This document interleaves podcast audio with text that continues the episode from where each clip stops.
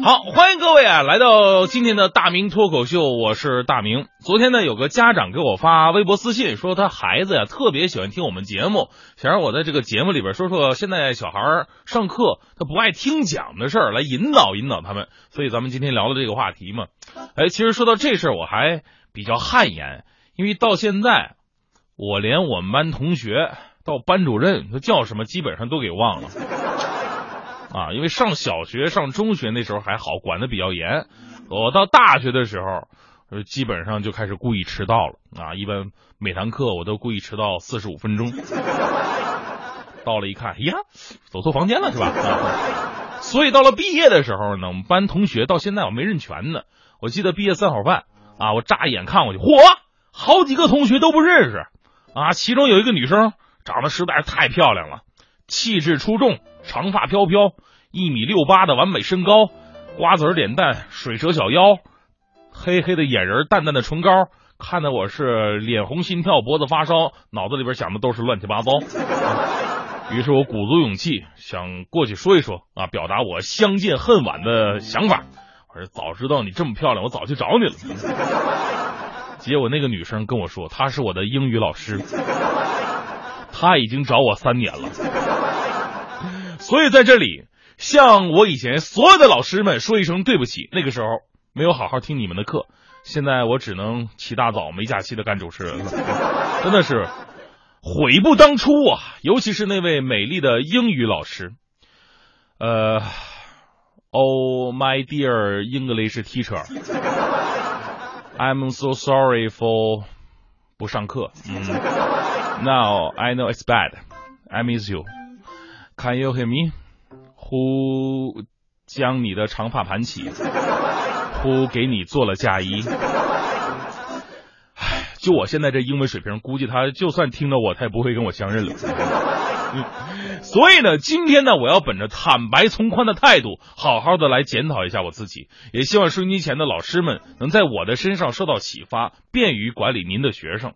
我上学的时候真的是除了学习什么事儿都干过了啊，唠嗑啊、睡觉啊、听音乐、看报纸啊。但是最有技术含量的还算是打扑克啊。上课打扑克绝对是一门学问。首先，你得观察班级的地形，了解老师的视觉盲点，在哪儿打才是最隐蔽的。其次呢，平时要有很好的人际关系，前面。要找一个同学给你掩护啊，正好找那种身体宽一点的啊，周围呢得有放哨的，盯紧前门跟后门，因为最怕的不是上课的老师，而是走廊里边无所事事，专门趴门缝偷看的年级主任。再次要跟你的牌友啊有着相当好的默契，被抓之后有着一致的口风，最后呢还有超强的心理素质，无论是赢是输都不能动于形色。更不能忘乎所以，大喊大叫。别忘了啊，这毕竟是课堂，你大喊大叫不会不不就影响前排睡觉同学了吗？对不对？而且谨记一点，千万不要跟对手赌得过大，这是真的经验呐。有一次赌大了，坏事了。上语文课，我坐最后一排，我跟另外一个同学，我俩人在玩扑克呢，炸金花，输了放学跑圈的。我拿了一把极品的牌，三张老 K 呀。我说跑五圈，我说跟加十圈。我看了他一眼，我说心想我这牌三个老 K 你都敢跟呐？你确定吗？他说确定，再加上明天早上的早饭。然后他亮牌了，我一看啊，勾圈开顺子。我说是挺大，但是没我大呀。我说哥们，你这次真毁了，我是三个老 K。来吧，放学四百米操场十五圈带请客吃早饭的。结果他噌的一下站起来了，指着我说：“老师，他上课玩扑克。”我就这样被出卖了。当然了，可能很多人说说大明，你那玩意儿打扑克这玩意儿过时了。现在上课最流行什么？玩手机啊，玩手机。这我必须得承认。有一个段子嘛，说有一个学生下课，下课以后掏出手机一看，嚯啊，九个未接来电。你说怎么上学业务还这么忙呢？回过去一问啊，送快递的。这快递员还特别生气，哎，你上课你都不玩手机吗？学生说了，不好意思，大哥，我睡着了。昨天看了一条报道，说现在学生上课玩手机啊，是高校最让老师们头疼的问题。呃，对此呢，各个高校也纷纷的采取应对措施。有的学校呢，强制性的人机分离；有的学校呢，要求任课老师啊连坐，就是如果发现呃学生有玩手机的现象，老师也一定的承担责任，受到处罚。前几天呢，华中师范大学举行了一个青年教师沙龙，部分老师呢还要求这学校啊关闭无线网络，以提高学生们的听课效率。对此啊，校长杨宗凯说了一句特别经典的话，他说：“学生在课堂上玩手机，难道只是他们的责任吗？”哎，言下之意，老师讲课没意思，也有责任。要说这个校长还是比较生猛的哈，这年头。老师课的质量，直接决定了手机的流量。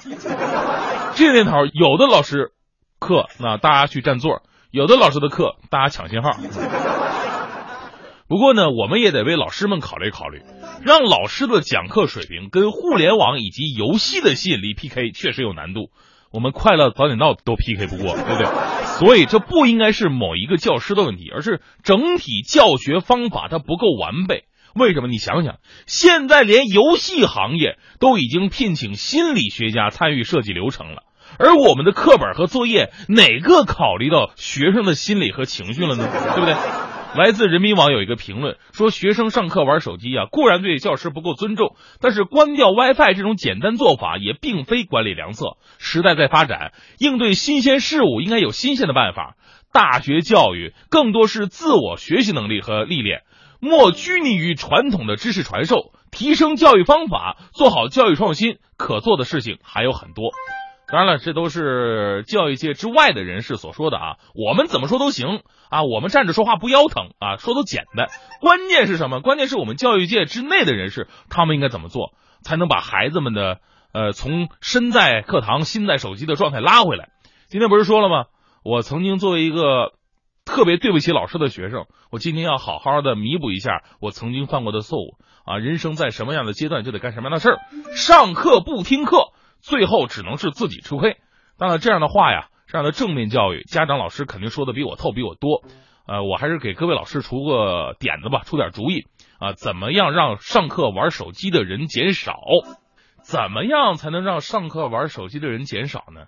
其实很简单啊！各位老师，你们听好了。你们根本就不用管他们，你讲你们的课，他们愿意玩，让他们玩去啊。然后你随便找一天，下课之后，让他们把手机都交上来，他们手机的剩余电量就是他们的期末考试成绩，